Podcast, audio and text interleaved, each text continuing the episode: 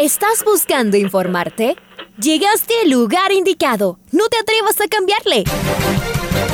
La red presenta. Ponte al día. Información deportiva al instante sobre la actualidad de los equipos ecuatorianos muchos goles y el drama que tanto disfrutamos. Los albos se pusieron en ventaja con doblete de Adolfo Muñoz. La Libertadores Femenina cuenta con sus 16 equipos. Con la conducción de los periodistas de la red, Raúl el Profe Chávez y Andrés del Pichón Villamarín. Mucha información que contarles aquí en 102.1 FM. El microciclo de la selección que arranca el día de hoy. Ponte al día. La red. Bienvenidos.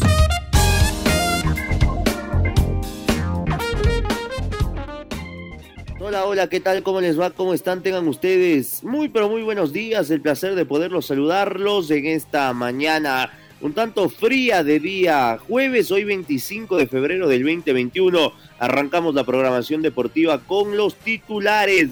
Liga Deportiva Universitaria podrá contar con todos sus jugadores recién para la fecha 4 del torneo nacional.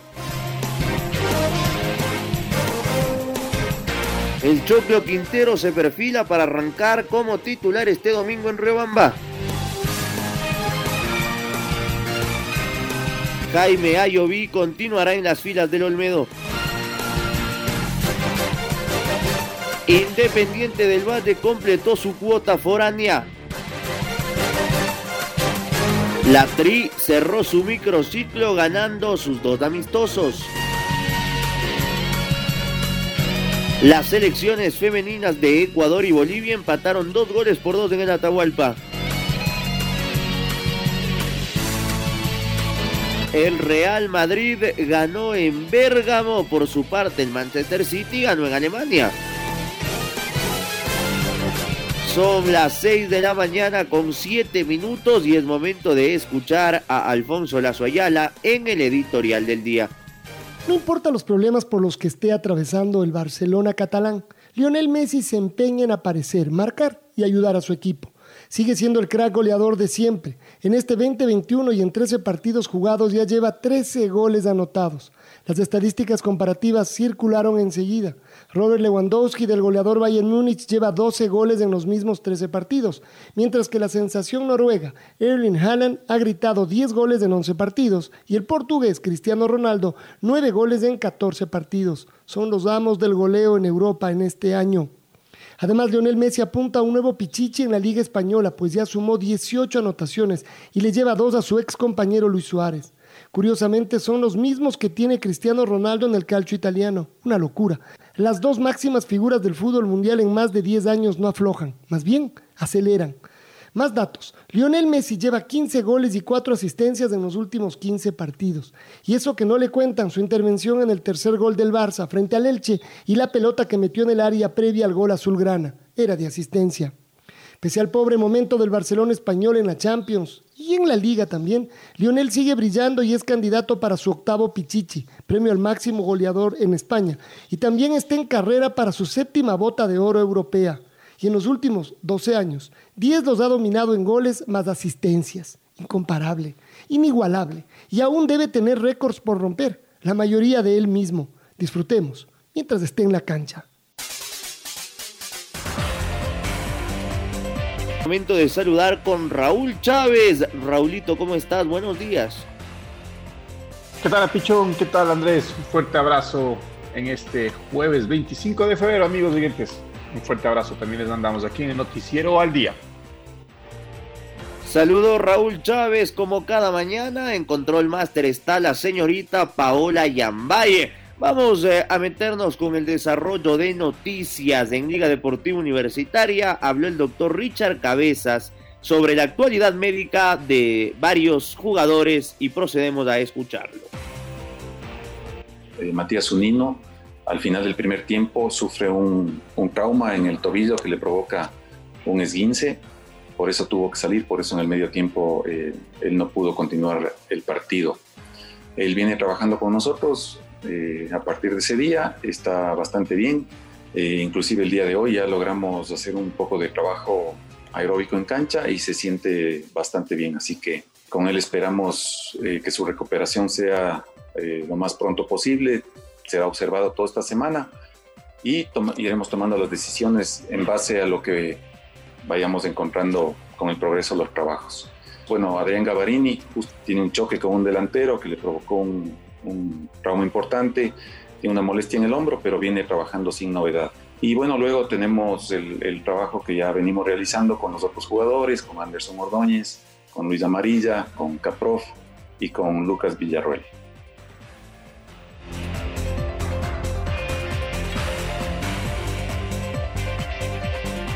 Liga Deportiva Universitaria visita este domingo Olmedo de Río Bamba. Matías Unino estará ausente en el equipo de respeto, aunque viene haciendo un trabajo de recuperación. No se lograría, no se arriesgaría eh, para este encuentro. Su reemplazo sería José Quintero.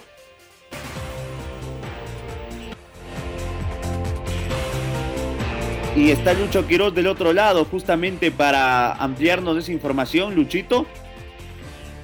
Hola Andrés y Raúl, ¿cómo les va? Buenos días y a todos los que escuchan el noticiero al día de la red. Un placer saludarles. Liga Deportiva Universitaria sigue con su preparación para viajar a Riobamba este fin de semana y jugar frente al Centro Deportivo Olmedo.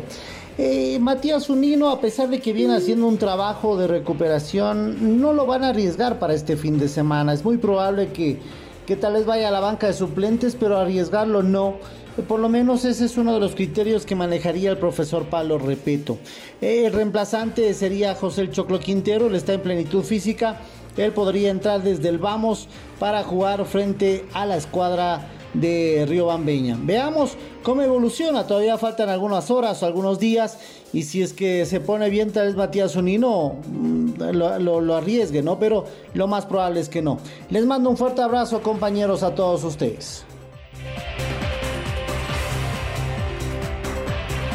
Muy bien, eh, Luchito, ahí la información en el mundo Liga. El rival de Liga, el Olmedo, eh, tuvo problemas la última semana en su habilitación para el debut ante Católica. Y uno de los jugadores que más expresó su molestia por la no presentación del Olmedo en su encuentro frente a la Chato Leí fue el delantero Jaime Ayoví. Que la próxima semana no se repita. Bueno, con los que se queden hay otros que tomaremos otras decisiones, expresó el delantero el pasado día viernes. Tras varios rumores de una posible salida, el ex delantero de Godoy Cruz y del Emelec se quedará en el ciclón. El atacante ha desmentido los rumores y manifiesta estar comprometido con el cuadro de Riobamba.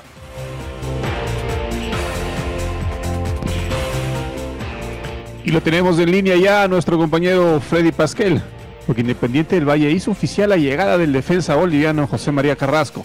Así los Rayados del Valle completaron su cuota de extranjeros para la temporada 2021. Hola Freddy, buen día.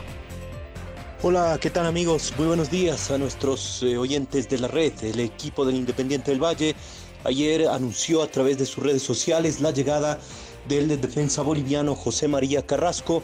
Tiene 23 años, mide 1,85 eh, centímetros de, estatura eh, debutó en el año 2016, su último equipo fue el Blooming de Bolivia, eh, ha jugado solamente en su país, será su primera experiencia en el fútbol internacional acá, vistiendo los colores del Independiente del Valle, que de esta manera completa su cuota foránea para la temporada 2021 con el zaguero central boliviano Carrasco. Esta información entonces, compañeros, vuelvo con ustedes. Muy bien, eh, Independiente entonces se refuerza para los torneos que se le van a venir. Son las 6 de la mañana con 14 minutos. Vámonos a la Champions League porque el Real Madrid le ganó por 1-0 al Atalanta en Bérgamo, Italia, en el partido de ida por los octavos de final de la UEFA Champions League. El equipo dirigido por eh, Gian Piero Gasperini rápidamente padeció el encuentro ya que a los 16 de juego el mediocampista Remo Freuler le cometió una falta al brasileño Vinicio Junior y vio la tarjeta roja directa en una polémica decisión del juez Tobias Spieler. Una roja muy pero muy polémica. No debió ser, ha dicho sea de paso. Más allá de jugar con 10 hombres casi todo el partido, el conjunto local pudo paliar la inferioridad numérica y los dirigidos por Zinedine Zidane solo pudieron reflejar su superioridad en el marcador sobre el final del encuentro cuando Fernand Mendy, defensor francés, colocó la pelota en el ángulo izquierdo del arquero Golini. Con esto el equipo madridista ganó 1 por 0 en Italia.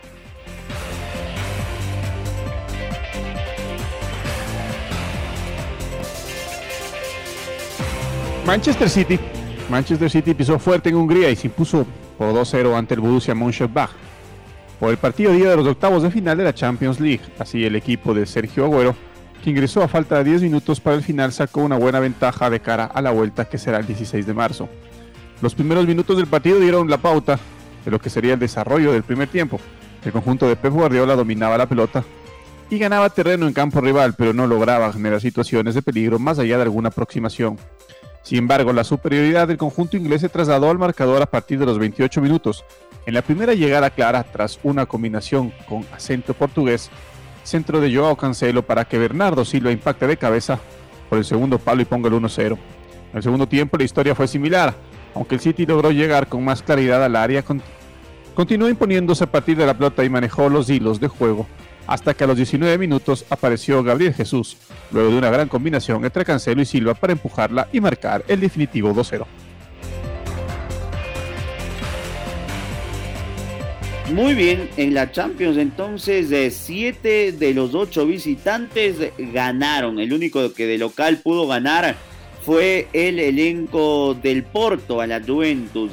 Vámonos con Domingo Valencia Lazo, porque ayer jugó la selección ecuatoriana de fútbol, cerrando su microciclo y jugó dos amistosos.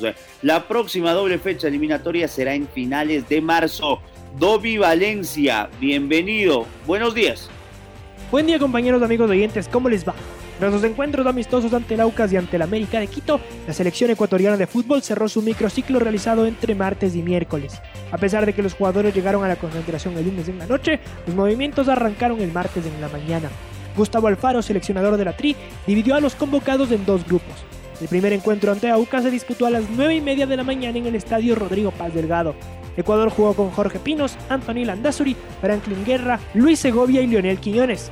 José Ceballos, Jordi Alcíbar, Jan El Corozo, Johan Julio, Adolfo Muñoz y Alejandro Cabeza. Aucas lo hizo con Johan Lara, Ángel Biotti, Richard Mina, Ángelo Pizzorno, Cristian Cuero, Steven Tapiero, Marcos Olmedo, Ignacio Herrera, Víctor Figueroa, Roberto Ordóñez y Francisco Pidrisewski. El encuentro terminó 2 a 1 en favor de la Tri, con los goles de José Francisco Ceballos y Jan El Corozo. Para los orientales anotó Francisco Fidrisewski. Mientras tanto que el encuentro ante América comenzó a las 10 y media de la mañana. Gustavo Alfaro alineó a Pedro Ortiz, Pedro Pablo Perlaza, Luis Fernando León, Moisés Corozo y Ángel Gracia.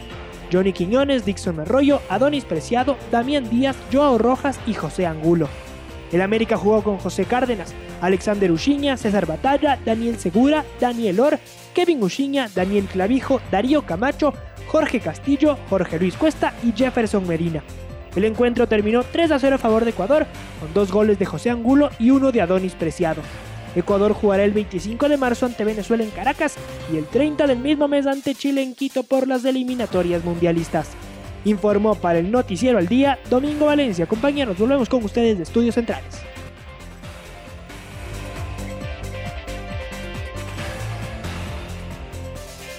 Estamos con Pablo King, porque el partido amistoso entre Ecuador y Bolivia, femeninos que se jugó en el Estadio Olímpico Atahualpa, y fue el segundo encuentro entre estas dos selecciones que se preparan para la Copa América 2021. Estamos con nuestro compañero Pablito. Pablito, buen día, ¿cómo estás?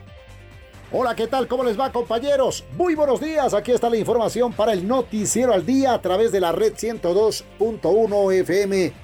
En el Estadio Olímpico Atahualpa se cumplió con el segundo compromiso amistoso a nivel internacional de la selección ecuatoriana de fútbol femenina que la conduce Emily Lima.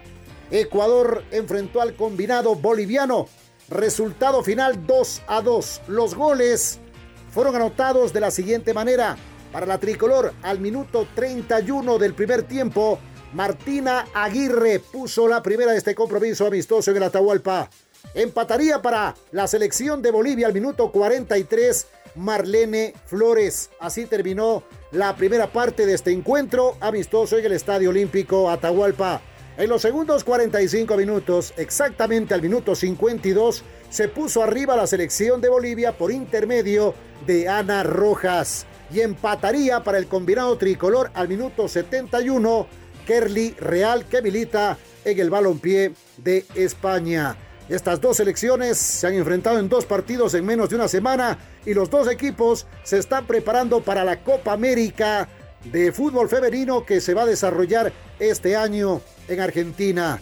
El equipo de Billy Lima trabajó intensamente durante esta semana para estos dos partidos comprobatorios importantes a nivel internacional. Es la información, compañeros, amigos y amigas de la red. Muy buenos días. Buenos días, Pablito. Ya nos sumamos contigo dentro de un instante nada más. Volvemos a Liga Pro porque la jornada arranca el día de mañana y Delfín cerrará el capítulo 2 el día lunes de recién cuando tenga que recibir a Lorense. Vámonos con el arquero Johan Padina que ayer habló en los micrófonos de la red y decía lo siguiente. Equipo también de la costa donde, donde han llevado eh, gente de experiencia, donde se han armado muy bien, pero bueno, creo que nosotros de local tenemos que hacer prevalecer en, la localía y, bueno, como siempre este, sacar un buen resultado. ¿Pasa por tu mente el retorno a la selección? La verdad que sí, es algo que, que lo tengo desde, desde, el año pasado, de poder volver. Creo que, que, lo que me pasó la última vez es algo que, me cayó como el de agua fría. Pero bueno, con las mismas ganas y el positivismo de que, de que pronto se me da la oportunidad de poder regresar.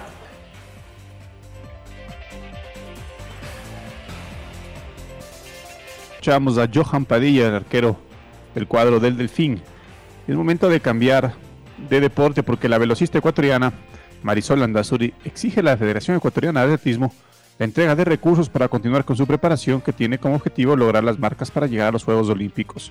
En diálogo con el programa Jornadas Deportivos de Radio La Red, la Teta mostró su enojo e indignación por el trato recibido por la directiva de su deporte. Escuchemos lo que dijo Marisol Andazuri. Lo único que estoy esperando en realidad es que me dejen salir de aquí. Yo tengo todo. Yo no quiero ir, ni siquiera a Europa quiero ir, solo quiero ir a Estados Unidos. Yo ya hice mi visa. Cuando se trata de trámites de visa, yo hago sola mis trámites de visa. Lo único que yo necesito en este momento, por favor, quien sea que me esté escuchando, yo necesito salir. Necesito que la federación me dé mi recurso. No les estoy pidiendo dinero de su bolsillo, les estoy pidiendo mi recurso como deportista de alto rendimiento que me he ganado por años. Ojo, no solo soy yo la única que pide esto. Juan Caicedo está aquí hace meses, desde diciembre está haciendo el trámite y ellos no le han podido dar un salvoconducto, no se lo quieren firmar, no se lo quieren sellar y ellos son los encargados de hacer eso. Ayer tuvimos que venir a hablar a la secretaría y entonces Miguel Landazuri, que es el presidente de alto rendimiento, dijo, Juan, yo no sabía, pero yo te lo voy a dar. Imagínense, tenemos que venir nosotros a buscar a la gente que, que, ellos tienen que estar trabajando para el bienestar de nosotros, tenemos que venirlos a sacar de sus oficinas para que nos atiendan porque la federación no está haciendo su trabajo.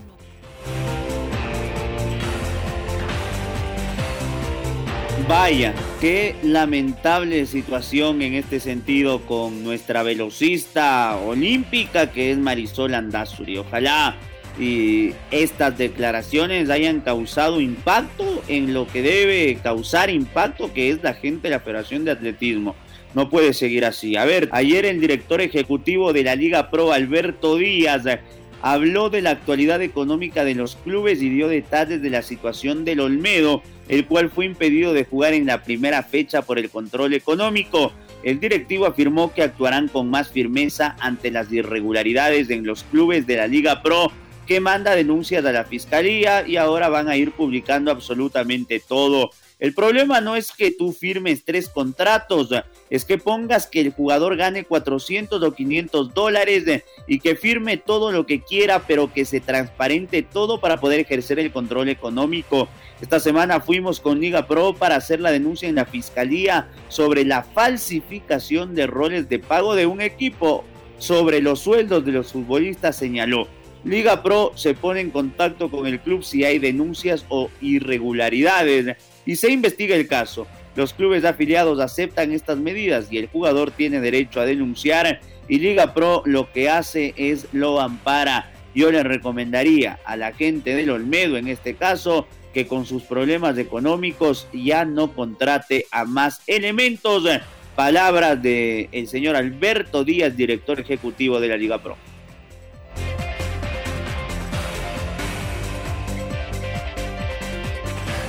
Es momento de escuchar el gol del recuerdo. El gol del recuerdo.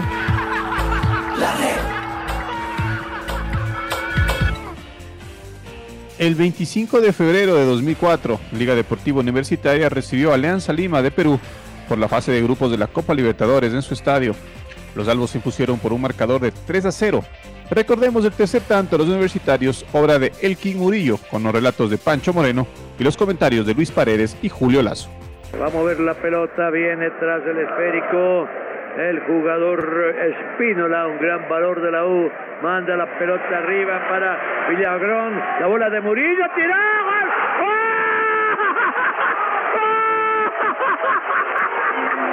¡De Murillo, qué tiro! Un bombazo y pone el tercero cuando esto está terminando. A los 44 minutos, el tercero media canalcita completa acá en el estadio de la U. Un bombazo de el colombiano Elkin Murillo entrando por la derecha. Le pegó con tanta fuerza, saludó la base del horizontal el balón y se estrelló en las vallas. Y el segundo era el remate, este es el recontra remate del partido. Liga, seis puntos en la Copa. Ganas de liga de todo el partido su ímpetu de ir siempre para adelante, recién en los últimos cinco minutos se ve premiado y además con un verdadero golazo del Murillo. No había tenido las luces prendidas, había intentado uno parecido hace un instante y esta vez desbordando por la derecha, pegándole cruzado arriba, hizo imposible la estirada del arquero Butrón. 3 a 0 gana Liga para cerrar con broche de oro una noche con problemas una noche de poco fútbol, pero para demostrar que Liga tiene grandes ambiciones en la Copa.